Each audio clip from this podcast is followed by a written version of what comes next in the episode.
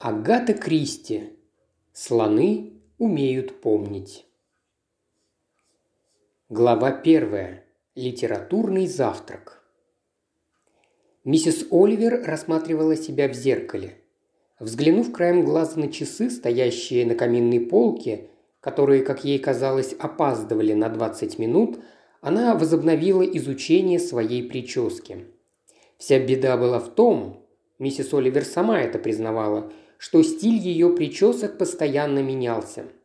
Она перепробовала почти все. Строгую высокую прическу с валиком, зачесывание волос назад с целью демонстрации высокоинтеллектуального лба. Миссис Оливер надеялась, что он выглядит таковым.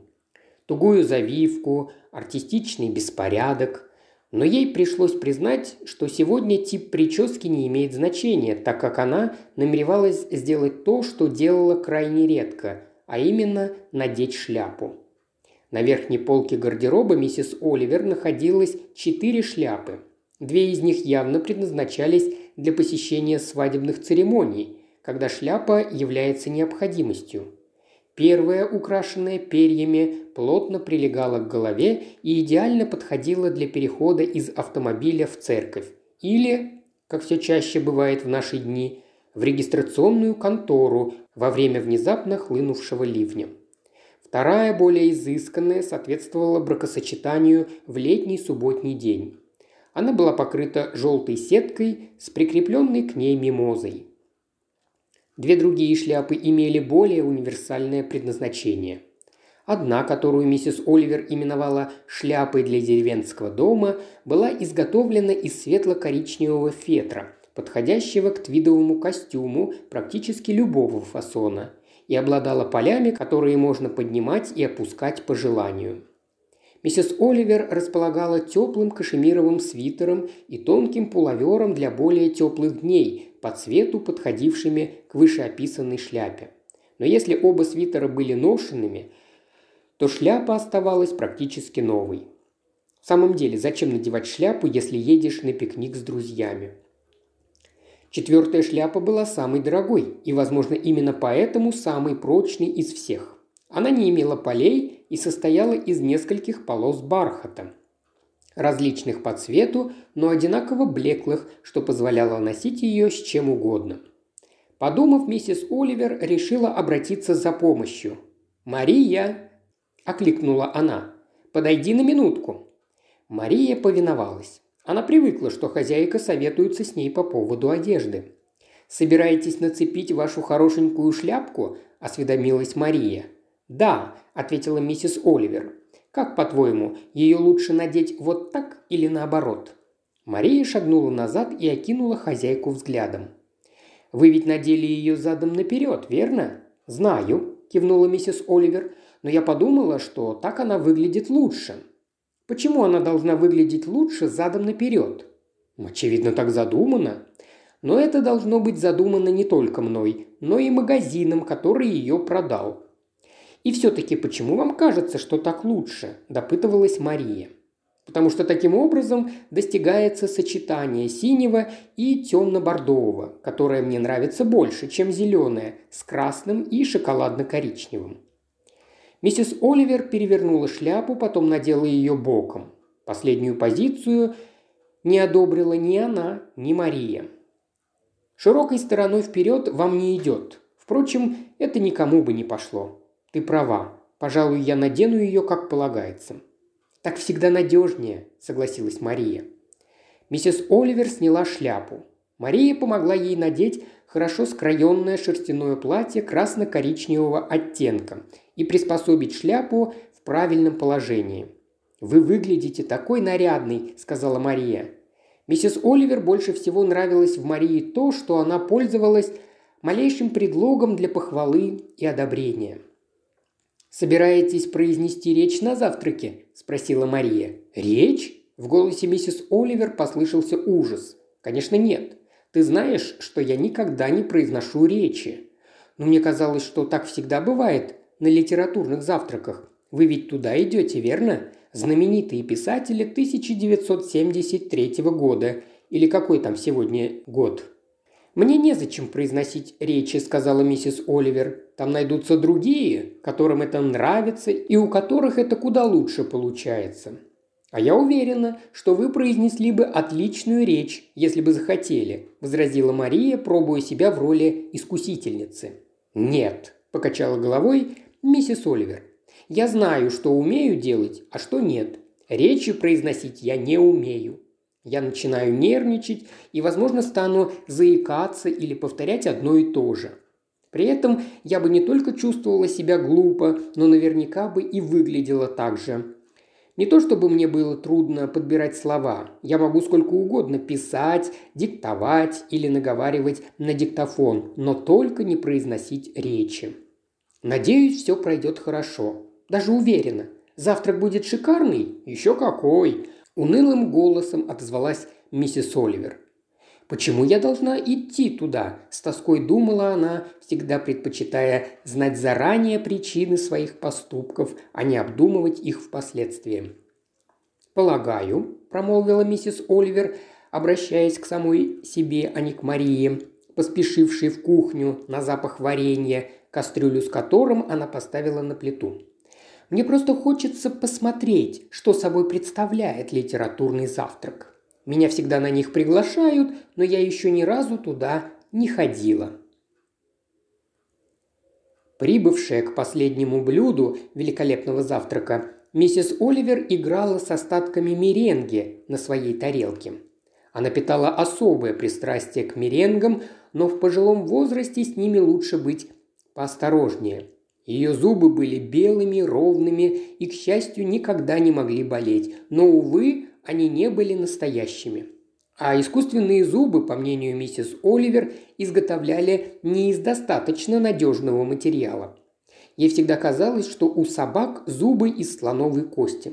Человеческие зубы состоят хотя не из слоновой, но все-таки из кости, а вот искусственные зубы делают из пластмассы или чего-то в таком роде, так что с ними лучше не рисковать, а то можно оказаться в весьма непрезентабельном виде. Определенные трудности представляли собой салат-латук, соленый миндаль, шоколадные конфеты с твердой начинкой, карамели, тянучки, а также необычайно вкусные, но клейкие и липкие меренги. Покончив с последним кусочком, миссис Оливер удовлетворенно вздохнула – Завтрак и в самом деле оказался отличным. Впрочем, компания ему не уступала. Завтрак был дан в честь знаменитых писательниц, но, к счастью, на нем присутствовали не только они, а также писатели-мужчины, критики и читатели. Миссис Оливер сидела между двумя очаровательными представителями мужского пола. Эдвин Эйбин, чьей поэзией она всегда наслаждалась, часто бывал за рубежом и испытал немало увлекательных приключений. К тому же его интересовали рестораны и пища, о чем он и беседовал со своей соседкой, оставив литературу по боку. Сидящий по другую сторону сэр Уэсли Кент также был приятным компаньоном. Он весьма похвально отзывался о книгах миссис Оливер, при этом не повергая ее в смущение, как это почти всегда делали другие. Сэр Уэсли упомянул пару причин, по которым ему нравилась та или иная книга, и так как причины оказались вескими, миссис Оливер стала относиться к нему еще более благосклонно. «Похвалы мужчин всегда приятны», – думала она, – «иное дело – женщины». Какую только чушь они ей не писали, хотя молодые экзальтированные мужчины из дальних стран тоже этим отличались. На прошлой неделе она получила письмо, начинающееся словами «Читая вашу книгу, я чувствую, какой благородной женщиной вы должны быть». По прочтении второй «Золотой рыбки» он впал в литературный экстаз, казавшийся миссис Оливер абсолютно неподобающим. Она отнюдь не страдала излишней скромностью и считала, что ее детективные истории вполне достойные образцы своего жанра – Некоторые из них были получше, некоторые похуже, но ни те, ни другие не давали повода считать ее благородной. Она была просто удачливой женщиной, которая научилась писать то, что людям хотелось читать. В целом ей удалось выдержать сегодняшние испытания и даже получить удовольствие от разговоров с приятными людьми. Теперь им предстояло перейти в другое помещение, где подавали кофе и где можно было обменяться собеседниками. Миссис Оливер хорошо знала, что это опасный момент. Именно сейчас женщины могли атаковать ее неискренними похвалами, на которые невозможно найти правильный ответ. Это походило на разговорник для заграничных поездок. Я должна рассказать вам, как люблю читать ваши книги и какими чудесными они мне кажутся». Ответ взволнованного автора. «Это очень любезно с вашей стороны, я так рада». «Вы должны понимать, с каким нетерпением я ожидала встречи с вами. Мне очень приятно это слышать». С вами говорят исключительно о ваших книгах или о книгах других женщин, если только вам известно, что эти книги собой представляют. Миссис Оливер знала о своей удручающей неспособности выпутываться из подобной литературной паутины. Однажды за границей ею завладела одна из иностранных приятельниц. «Я слышала, что ты отвечала тому молодому корреспонденту, который брал у тебя интервью», – мелодичным голосом говорила Альбертина.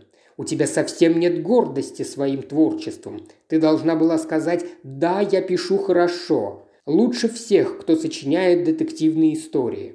«Но это не так», – возразила миссис Оливер. «Я пишу неплохо, но...» «Никаких «но». Ты должна говорить, что пишешь превосходно, даже если так не думаешь».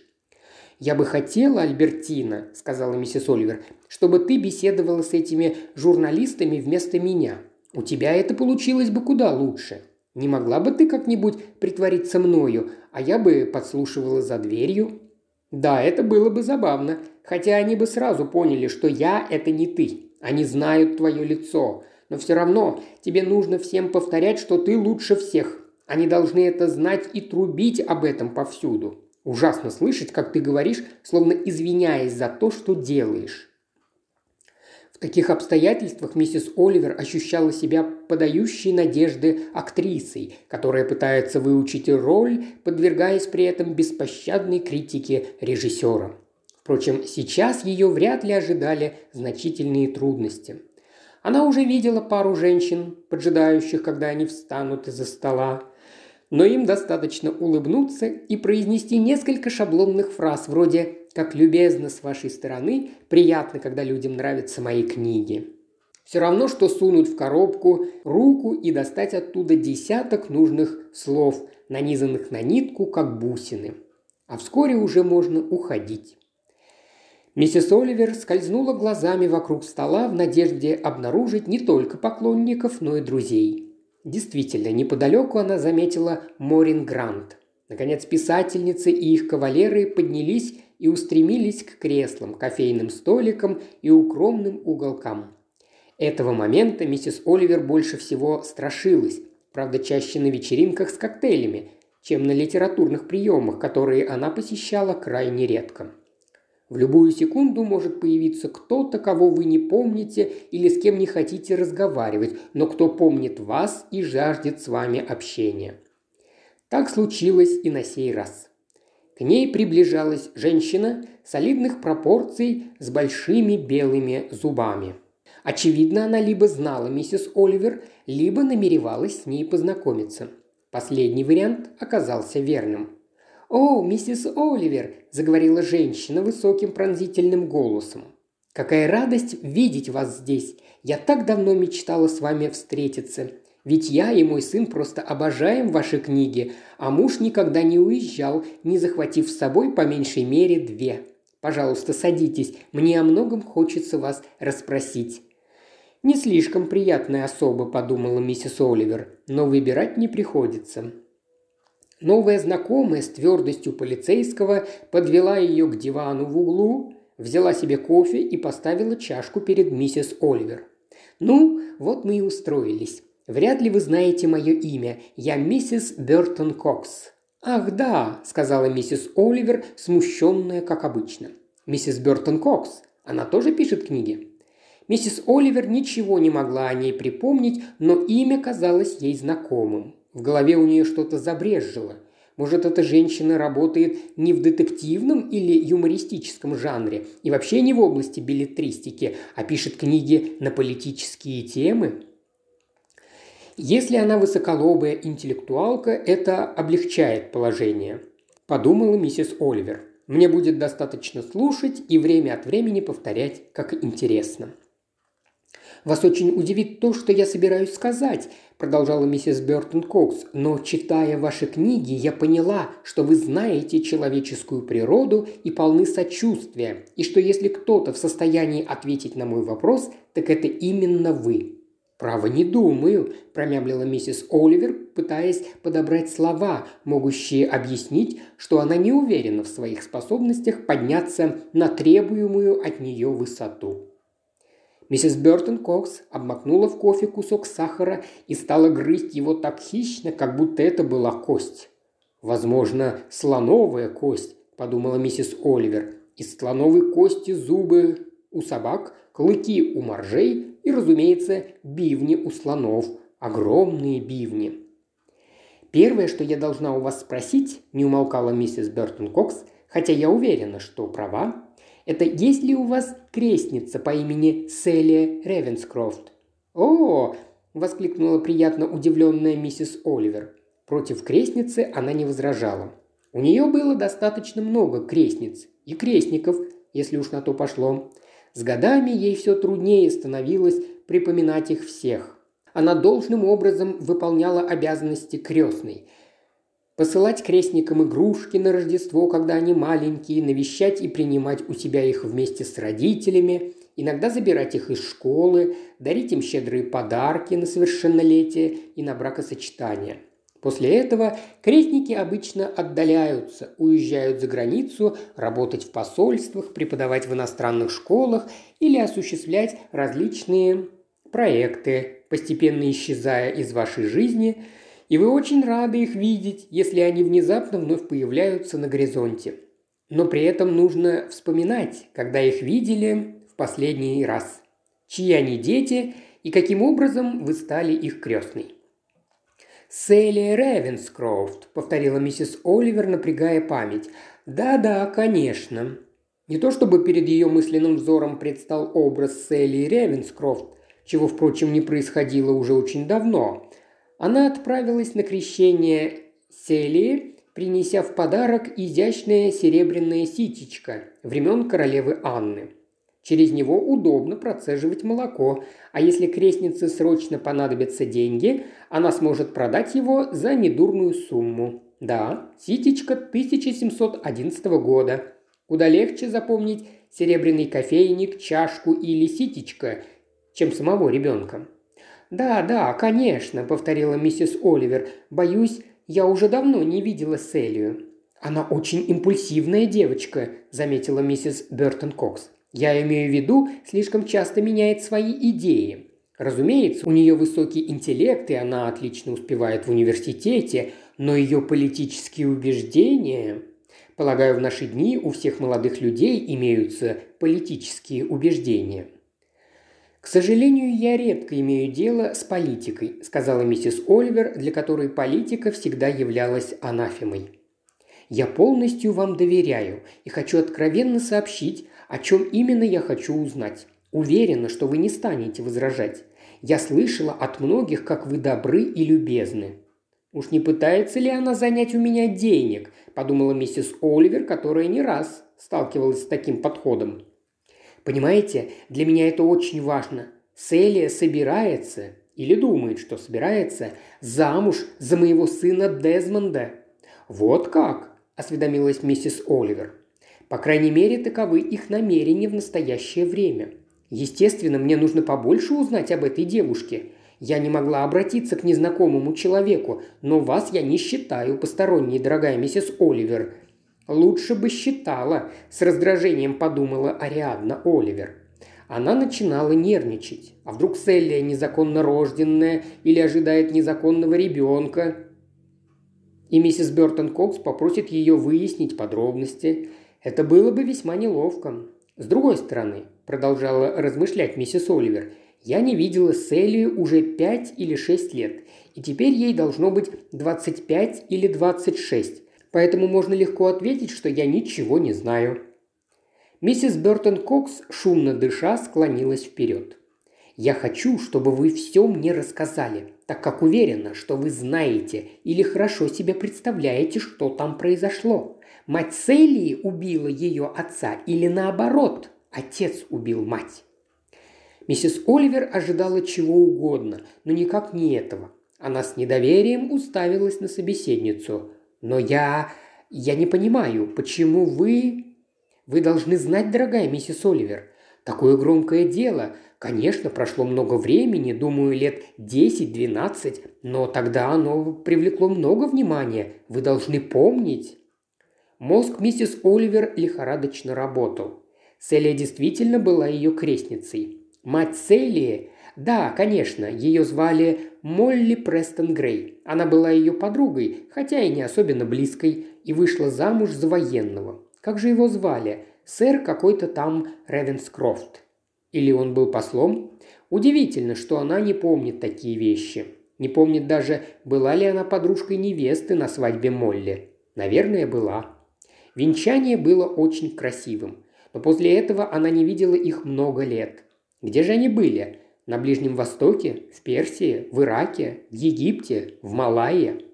Когда Ревенскрофты приезжали в Англию, она встречалась с ними. Но теперь они походили на старые фотографии, которые настолько поблекли, что трудно понять, кто на них изображен. Миссис Оливер не помнила и того, какую роль сэр какой-то там Ревенскрофт и леди Ревенскрофт урожденная Молли Престон Грей, играли в ее жизни. Едва ли большую. Но в таком случае... Миссис Бертон Кокс смотрела на нее так, словно была разочарована отсутствием у собеседницы заинтересованности, ее способностью вспомнить то, что, очевидно, было важным делом. «Убил? Вы имеете в виду несчастный случай?» «Нет-нет, не несчастный случай. Это произошло в доме на побережье, кажется, на скалах Корнуолла. Их обоих нашли на утесе застреленными. Но полиция не смогла определить, застрелила ли жена мужа, а потом покончила с собой, или же муж убил жену и застрелился сам. Они проверяли пули и все прочее, но так ничего и не выяснили. Решили, что это самоубийство по обоюдному сговору, не помню точно, какой был вердикт, но все знали, что тут чего-то не так, и ходило много слухов. Возможно, абсолютно необоснованных, с надеждой сказала миссис Оливер, пытаясь вспомнить хотя бы один из них. Может быть, трудно сказать. Говорили, что они поссорились в тот день или днем раньше, что существовал другой мужчина или другая женщина. Толком никто ничего не знает. Думаю, дело замяли благодаря высокому положению генерала Ревенскрофта. Говорили, будто в том году он лежал в больнице и был в таком состоянии, что сам не знал, что делает. «Боюсь», – твердо заявила миссис Оливер, – «что я ничего об этом не знаю. Когда вы упомянули эту историю, я вспомнила, что было такое дело, вспомнила имена и то, что я знала этих людей, но о происшедшем мне ничего не известно. Она очень хотела набраться храбрости и осведомиться у собеседницы, как ей только хватило наглости спрашивать ее об этом. «Я должна все знать», – настаивала миссис Бертон Кокс. Ее глаза, похожие на кусочки мрамора, начали поблескивать. «Это очень важно, потому что мой дорогой мальчик хочет жениться на Селии». «Боюсь, что не могу вам помочь», – отозвалась миссис Оливер. «До меня не доходили никакие слухи». Но ведь вы пишете эти чудесные истории и все знаете о преступлениях, кто их совершает и почему. Ничего я не знаю, отрезала миссис Оливер. Вежливые интонации в ее голосе сменились явными нотками отвращения. Кому же тогда мне обратиться? В полицию идти бессмысленно, прошло слишком много лет, и думаю, что они ничего не станут рассказывать, так как явно пытались замять дело, но я чувствую, что очень важно узнать правду. «Я только пишу книги», – холодно произнесла миссис Оливер. «Их сюжеты полностью вымышлены. Сама я ничего не знаю о преступлениях и не имею своей точки зрения на криминалистику, поэтому ничем не в состоянии вам помочь. Но вы могли бы расспросить вашу крестницу Селию». «Селию?» Миссис Оливер уставилась на нее. «О чем?» Когда произошла трагедия, она еще была совсем ребенком. «Думаю, ей все об этом известно», – возразила миссис Бертон Кокс. «Дети всегда все знают, и я уверена, что она вам расскажет». «Вы бы лучше расспросили ее сами», – посоветовала миссис Оливер. «Едва ли я могу это сделать», – промолвила миссис Бертон Кокс.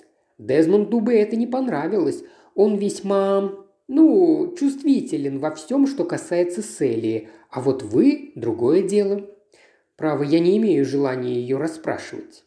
Миссис Оливер притворилась, будто смотрит на часы. «Боже мой, сколько же мы пробыли на этом чудесном завтраке! Мне пора бежать. У меня важная встреча. До свидания, миссис э, Бэдли Кокс. Сожалею, что не могу вам помочь, но вопрос весьма деликатный. Да и какое значение это может иметь для вас? Думаю, очень большое. В этот момент мимо проплыла писательница, хорошо знакомая миссис Оливер. Она вскочила и схватила ее за руку. «Луиза, дорогая, как я рада тебя видеть! Я и не заметила, что ты здесь. О, Ариадна, как же давно мы не виделись. Ты немного похудела, не так ли? Ты всегда говоришь мне приятные вещи». Миссис Оливер отошла от дивана вместе с подругой. «Я спешу, так как у меня свидание», Наверное, тебя замучила эта ужасная женщина». Приятельница бросила через плечо взгляд на миссис Бертон Кокс. «Она задавала мне очень странные вопросы», – сказала миссис Оливер. «А ты не знала, как на них ответить?» «Не знала и не хотела отвечать. Это меня не касается». Она спрашивала о чем-то интересном. Вообще-то, в голову миссис Оливер пришла новая мысль. Это могло бы оказаться интересным, только она собирается тебя преследовать», – предупредила ее подруга. «Пошли, я подвезу тебя, куда тебе нужно, если ты не на машине».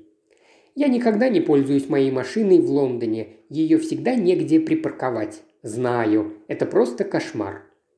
Миссис Оливер простилась с присутствующими, выразив благодарность за полученное удовольствие. Вскоре они уже ехали по площади. «Иттон Террас, верно?» – осведомилась подруга. «Да», – ответила миссис Оливер, – «но сейчас мне нужно в, кажется, White House Mansions. Не помню, как называется этот дом, но я знаю, где он находится. Да, дом с весьма современными квартирами, где все квадратно и симметрично. Правильно», – согласилась миссис Оливер. Глава вторая. Первое упоминание о слонах. Не застав дома своего друга Эркюля Пуаро, миссис Оливер была вынуждена позвонить ему по телефону. «Вы случайно не будете дома сегодня вечером?» – спросила она, нервно барабаня пальцами по столу. «А вы случайно не...» «Ариадна Оливер», – прервала писательница, всегда удивлявшаяся, когда ей приходилось называть свое имя, так как считала, что все друзья должны узнавать ее по голосу. «Да, этим вечером я буду дома», это означает, что я могу рассчитывать на удовольствие от вашего визита?» «Очень приятно, что вы так ставите вопрос», – вздохнула миссис Оливер, – «но не знаю, доставит ли вам это удовольствие». «Я всегда рад вас видеть, шер, мадам». «Не знаю», – повторила миссис Оливер. «Возможно, я беспокою вас своими вопросами. Я хочу знать ваше мнение».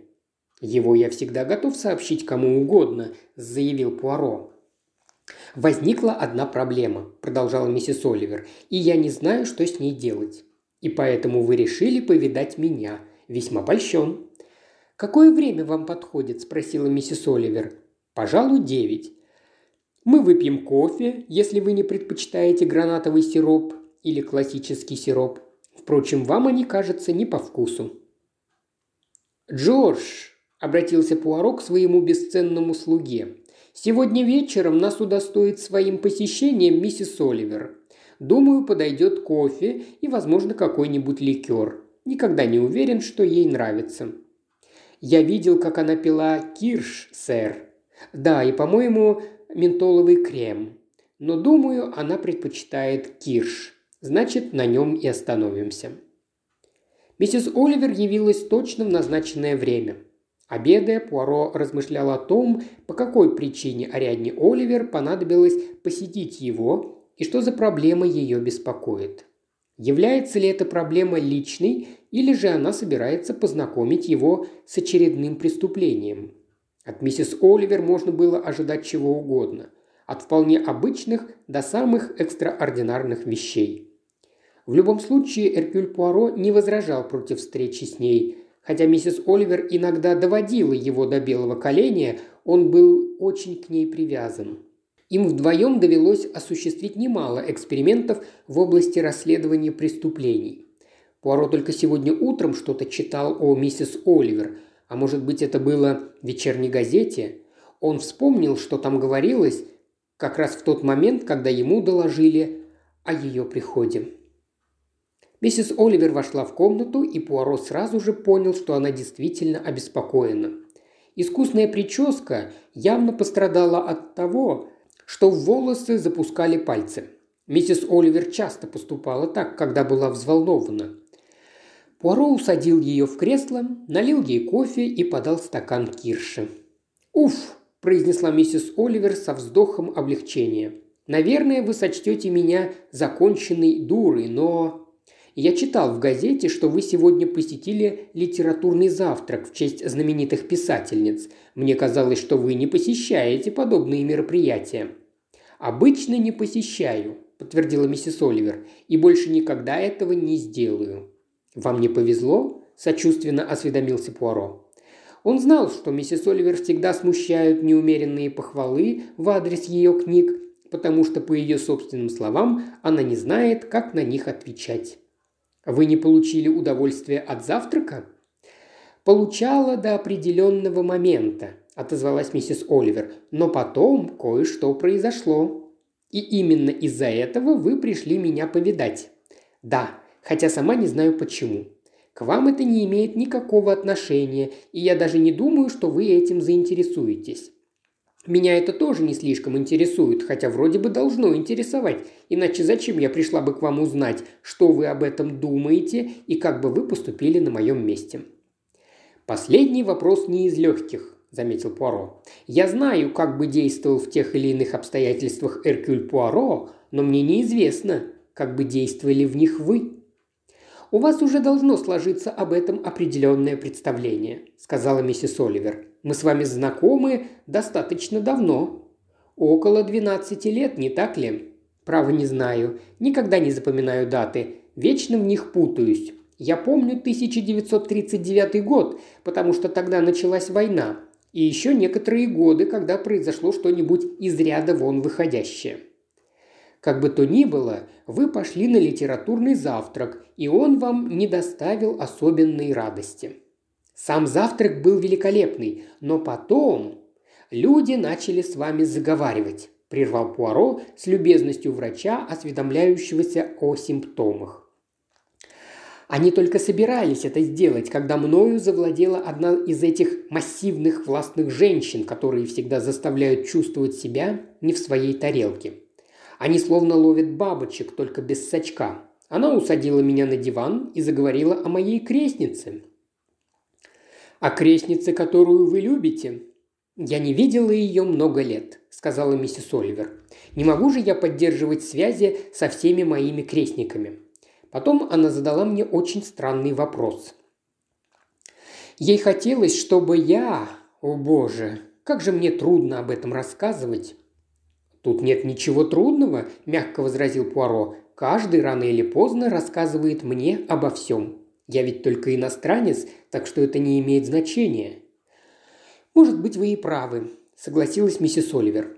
«Понимаете, она спросила меня о родителях девушки, о том, убила ли ее мать ее отца или наоборот. Прошу прощения. Понимаю, это звучит дико. Вот я и подумала, что это чистое безумие. Убила ли мать вашей крестницы ее отца или же ее отец убил ее мать? «Вот именно», – кивнула миссис Оливер. «Так все-таки, кто из них кого убил?» «Ну, их обоих нашли застреленными на вершине утеса», – объяснила миссис Оливер. «Не помню, где это было, в Корнуолле или на Корсике». Выходит, эта женщина говорила правду. Что касается трагедии, да, это произошло много лет назад. Но почему она обратилась ко мне? Потому что вы автор детективных романов, ответил Пуаро. «Несомненно, ваша новая знакомая заявила, что вы все знаете о преступлениях, ведь речь идет о реальном событии». «Да, она не спрашивала, что нужно делать, если бы ваш отец убил вашу мать или что-нибудь в таком роде. Пожалуй, лучше мне вам об этом рассказать. Всего я, разумеется, не помню, но в свое время история наделала много шуму. Это случилось, думаю, лет 12 тому назад. Я могу вспомнить имена участников, так как была с ними знакома. Жена училась со мной в школе, и мы были подругами. Должно быть, вы читали в газетах о сэре Элистере и леди Ревенскрофт. Они были очень счастливой парой. Он, кажется, полковник или генерал, а она ездила с ним по всему свету. Потом они купили дом, по-моему, где-то за границей но точно не помню. А через некоторое время в газетах появились сообщения о трагедии. То ли кто-то убил их обоих, то ли они убили друг друга. Кажется, в доме был револьвер. И... А, лучше я расскажу по порядку. Собравшись с духом, миссис Оливер представила более и менее ясное резюме того, что ей сообщила миссис Бертон Кокс. Время от времени Пуаро останавливал ее, уточняя тот или иной момент. «Но почему она так хочет об этом знать?» – спросил он наконец. «Ну, это я и хочу выяснить», – ответила миссис Оливер. «Думаю, я могу связаться с Элией. Она все еще живет в Лондоне, а может быть в Кембридже или Оксфорде. Кажется, она получила степень и теперь преподает или читает лекции. Все в высшей степени современно. Разгуливает в обществе длинноволосых молодых людей в странной одежде. Не думаю, что Селия принимает наркотики. Вроде с ней все в порядке. Я иногда получаю от нее весточки, открытки на Рождество и так далее. Понимаете, с крестниками трудно все время поддерживать связь, а ей уже 25 или 26. Она не замужем? Нет, но очевидно собирается замуж за сына миссис... Как же ее фамилия этой женщины? Ах да, миссис Бритл. Нет, Бертон Кокс. И миссис Бертон Кокс не хочет, чтобы ее сын женился на этой девушке, потому что ее отец убил ее мать или мать убила отца. «Полагаю, что так», – ответила миссис Оливер. «Но какое это имеет значение? Если один из родителей девушки убил другого, так ли уж важно для матери ее жениха, кто из них кого убил?» «Об этом следует подумать», – заметил Пуаро. «Ваше сообщение весьма любопытно. Я имею в виду не сэра Элистера и леди Ревенскрофт. Кажется, я смутно припоминаю эту историю или похожую на нее, но поведение миссис Бертон Кокс крайне странно. Возможно, у нее, как говорится, не все дома. Она очень любит сына. Вероятно, отозвалась миссис Оливер, может быть, ей вообще не хочется, чтобы он женился на этой девушке. Потому что она могла унаследовать предрасположенность к убийству своего супруга. Откуда мне знать? Вроде бы миссис Бертон Кокс думает, что я могу ей все сообщить, однако сама она не была достаточно откровенной. Но почему? Что за этим кроется? Было бы интересно это выяснить, сказал Пуаро. Вот почему я к вам и пришла, кивнула миссис Оливер. Вам нравится все выяснять, разбираться в причинах, которые поначалу никому не понятны. «Вот почему я к вам и пришла», – кивнула миссис Оливер. Вам нравится все выяснять, разбираться в причинах, которые поначалу никому не понятны. По-вашему, у миссис Бертон Кокс имеется какое-то предпочтение?» – осведомился Пуаро. «Вы хотите сказать, предпочитает ли она, чтобы муж убил жену или чтобы жена убила мужа? Не думаю». «Ну, – промолвил Пуаро, – мне понятна ваша проблема. Она весьма интригующая. Вы были на приеме, где вас попросили сделать нечто крайне трудное, почти невозможное, и вас интересует, с какой стороны лучше за это взяться. «С какой же, по-вашему?» – спросила миссис Оливер. «Мне нелегко на это ответить», – сказал Пуаро. «Я не женщина. Особа, с которой вы познакомились на приеме, изложила вам свою проблему и попросила в ней разобраться, не приводя никаких сколько-нибудь вразумительных причин. «Верно», – кивнула миссис Оливер. «Ну и что же делать, бедной Ариадне?» «Что делать, бедной А?» Как спрашивалось бы об этой проблеме в газете. «Полагаю», – ответил Пуаро, – «А могла бы сделать три вещи. Во-первых, написать миссис Бертон Кокс. Сожалею, но не могу помочь вам в этом деле. Во-вторых, вы могли бы связаться с вашей крестницей, сообщить ей, что к вам обратилась с просьбой мать молодого человека, за которого она как будто собирается замуж, и узнать у нее, соответствует ли это действительности. Если так, то не может ли она предположить, или не говорил ли ей жених, что за идея пришла в голову его матери. Интересно также выяснить, что думает девушка о своей будущей свекрови.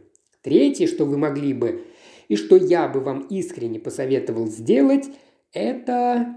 «Знаю», – прервала миссис Оливер, – «не делать ничего». «Совершенно верно», – подтвердил Пуаро. «Конечно, это кажется самым простым и разумным выходом», – продолжала миссис Оливер. «С моей стороны было бы чертовской наглостью рассказывать крестнице о том, что вынюхивает ее будущая свекровь, но «Понятно», – кивнул Пуаро, – «простое человеческое любопытство». «Я хочу узнать, почему эта противная женщина обратилась ко мне с такой просьбой. Как только я это сделаю, то смогу расслабиться и обо всем забыть. Но до тех пор...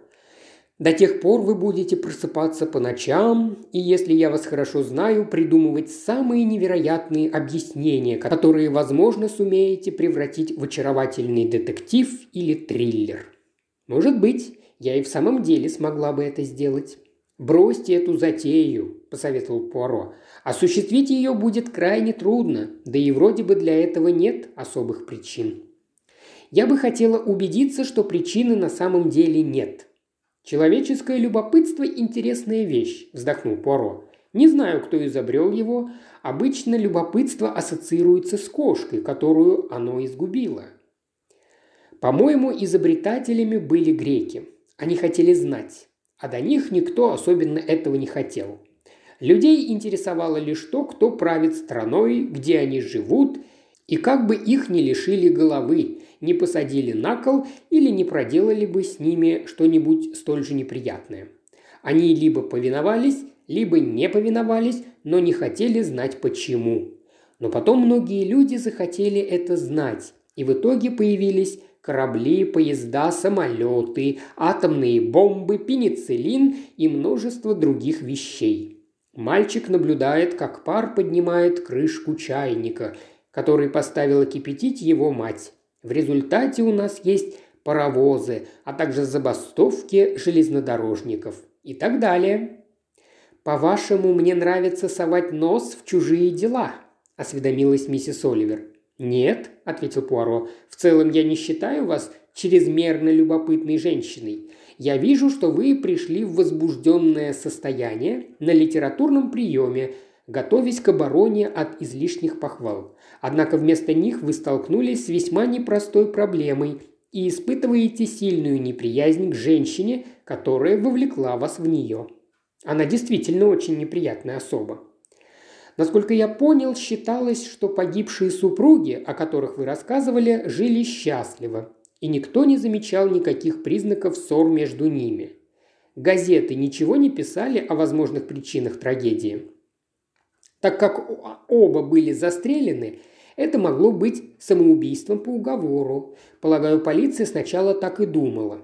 Конечно, спустя столько лет о таких вещах нелегко разузнать. «Мне кажется», – заметил Пуаро, я бы мог кое-что выяснить. Вы имеете в виду через ваших друзей?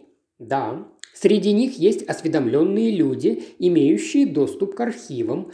Они могут раздобыть отчеты об этом преступлении и познакомить меня с ними. И вы обо всем расскажете мне. С надеждой подхватила миссис Оливер. «Да», – кивнул Пуаро, – «думаю, я мог бы вам помочь, по крайней мере, получить подробную информацию о фактах. Конечно, это займет некоторое время. Если вы займетесь этим, я тоже не буду сидеть без дела.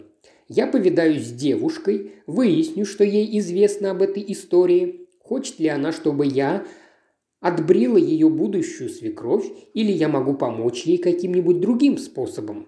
К тому же я бы хотела повидать юношу, за которого она собирается замуж. «Отлично!» – одобрил Пуаро. Полагаю, отыскать людей Миссис Оливер умолкла и нахмурилась. «На вашем месте я бы на них не рассчитывал», – покачал головой Пуаро. «Все это давно в прошлом. В свое время это было важное дело, но если важное дело не приводит к ослепительной кульминации, о нем быстро забывают». «Это правда», – согласилась миссис Оливер. Некоторое время газеты трезвонили об этой истории, а потом все заглохло. Как с той девушкой, которая ушла из дому и ее нигде не могли найти. Прошло пять или шесть лет, и неожиданно маленький мальчик, играя в куче песка или гравия, наткнулся на ее труп. «Да», – заметил Пуаро, – «но зная, сколько времени прошло с момента гибели девушки и что произошло в тот день, а также изучая различные события того периода по архивным материалам, можно в конце концов найти убийцу. Ваша задача более сложная. Так как мне кажется, она допускает два ответа – либо муж не любил свою жену и хотел избавиться от нее, либо жена ненавидела мужа и, возможно, имела любовника. Следовательно, это могло быть преступлением на почве страсти или чем-то совсем иным. Если полиция не смогла разобраться в этом тогда, значит до мотива было докопаться нелегко, и трагедия осталась лишь кратковременной сенсацией. «Я все-таки хочу повидаться с дочерью», Возможно, этого от меня и добивалась та гнусная баба. Она думала, что дочь может знать. Миссис Оливер немного помедлила. Дети часто знают самые неожиданные вещи. Вы имеете какое-нибудь представление о том, сколько лет было тогда вашей крестнице? Ну, я могла бы подсчитать, но сходу ответить не могу. Думаю, лет девять или десять, но, возможно, и побольше. По-моему, тогда она была в школе, хотя, может быть, я что-то перепутала, вспоминая прочитанное. Но вам кажется, что миссис Бертон Кокс хотела, чтобы вы получили информацию у дочери. Возможно, она что-то знает и рассказала жениху, а тот сообщил матери. Наверное, миссис Бертон Кокс пыталась сама расспросить девушку, но получила отпор и решила, что знаменитая миссис Оливер, будучи крестной матерью и в то же время разбирающаяся в преступлениях, сможет добыть нужные сведения. Хотя я все еще не понимаю, какое это имеет для нее значение.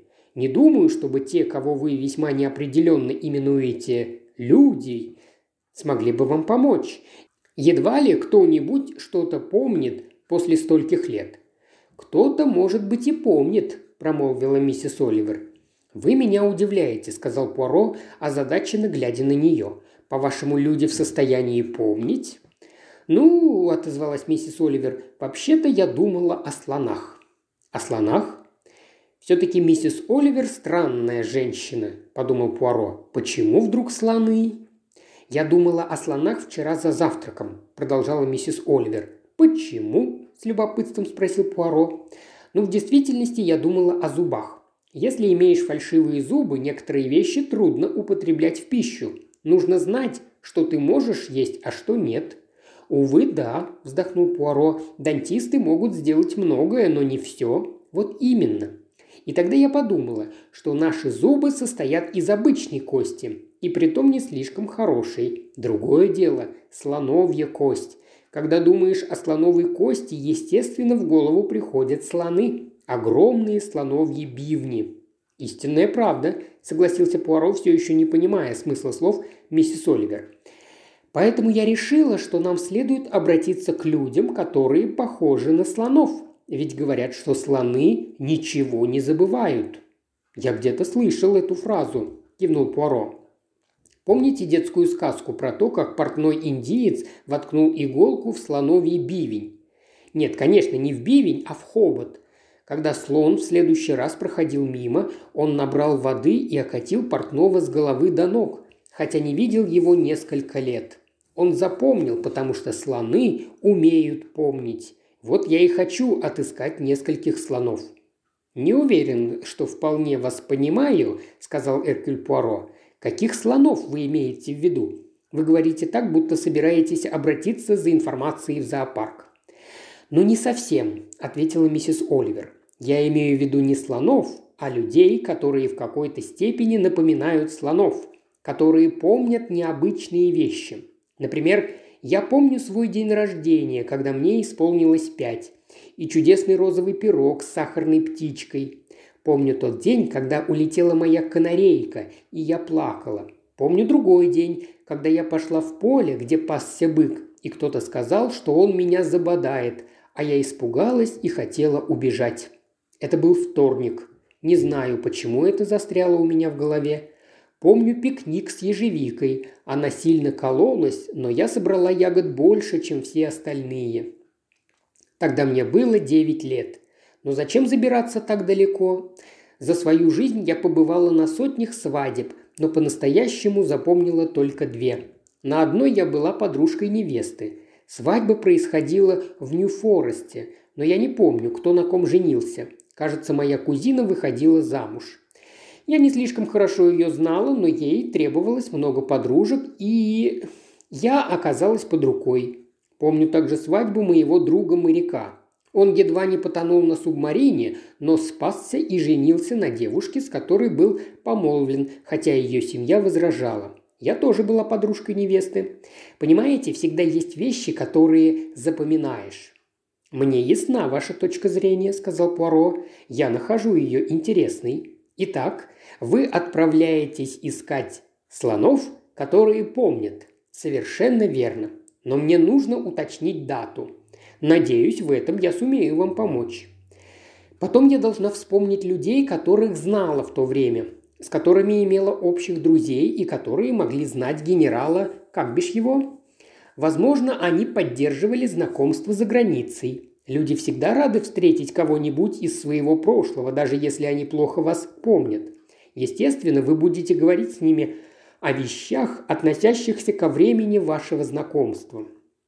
«Весьма любопытно», – произнес Пуаро. «Думаю, перед вами открывается широкое поле деятельности. Люди, знавшие Ревенскрофтов хорошо или не очень хорошо, люди, жившие неподалеку от места трагедии или гостившие там. Начните понемногу беседовать с ними о происшедшем, спрашивайте, что они об этом думают, что говорили другие о любовных связях мужа или жены, о деньгах, которые кто-то мог унаследовать. Надеюсь, вам удастся наскребсти немало сведений». «О боже!» – вздохнула миссис Оливер. «Боюсь, я и в самом деле сую нос в чужие дела». «Вам было дано поручение», – продолжал Пуаро, – «не человеком, которому вы симпатизируете и хотите оказать услугу, а особой, которая вам в высшей степени неприятна. Но это не имеет значения. Вы ищете знаний и должны идти своей дорогой. В данном случае это слоновья тропа. Слоны умеют помнить. Бон вояж. Прошу прощения, я посылаю вас в путешествие за открытиями, объяснил Пуаро. Слоновьей дорогой. Наверное, я спятила, печально промолвила миссис Оливер. Она снова запустила пальцы в волосы, окончательно испортив прическу. А я как раз обдумывала рассказ о золотом ретривере. У меня никак не клеилось начало. Забудьте о ретривере. Думайте только о слонах. Уважаемый слушатель, ты прослушал ознакомительный фрагмент аудиокниги. Желаешь продолжить слушать аудиокнигу? Тогда подписывайся на канал Ильи Кривошеева на Бусте. Ссылка на канал в описании.